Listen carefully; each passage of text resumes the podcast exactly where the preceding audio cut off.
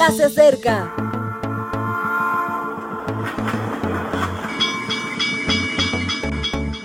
Partimos ya.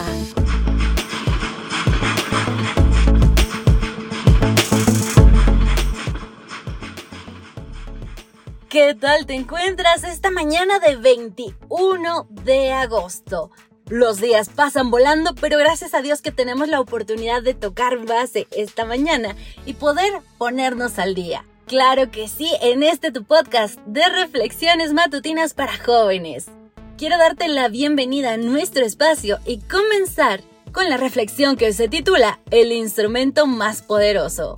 Esta semana, Vivencias Ternura es el tema base de nuestras reflexiones.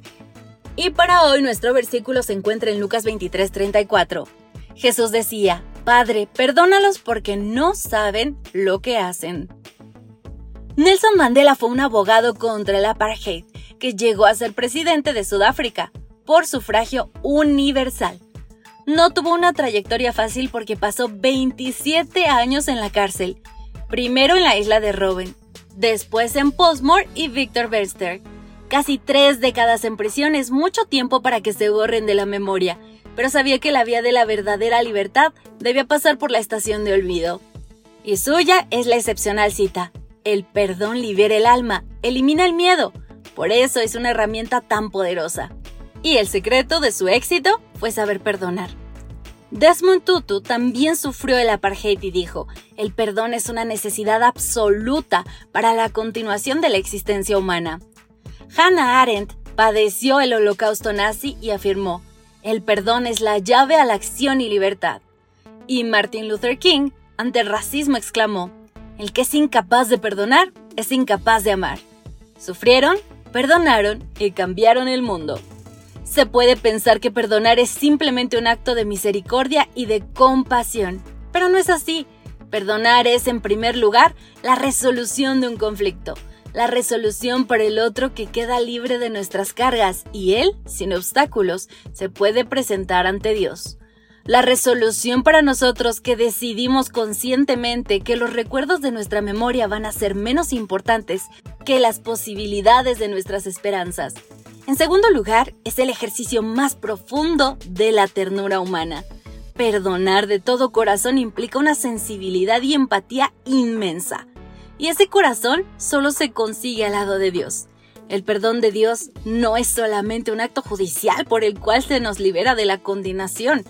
No, no es solo perdón por el pecado. Es también una redención del pecado. Es la efusión del amor redentor que transforma el corazón. De joven pensaba que la expresión de Jesús, Padre, perdónalos porque no saben lo que hacen, era el resultado de un momento de condescendencia. Creía que el perdón era algo así como ceder la ventaja que proporciona el ser víctima, dar una oportunidad al otro de seguir jugando. Hoy tengo la certeza de que había muchísima ternura en las palabras de Jesús. La ternura del que verdaderamente ama, y aunque sea dañado, busca una razón para seguir amando aunque esa razón sea la inconsciencia del otro. Hemos sido muchas veces culpables, aunque fuera por inconscientes, y hemos recibido perdón, con tanto cariño que no procederemos así con los demás. Mi querido amigo, hoy es nuestra decisión.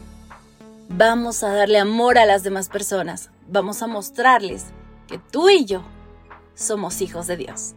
Y como recibimos perdón, demos perdón. Que pases un día maravilloso. Bendiciones, Maranata. Gracias por acompañarnos.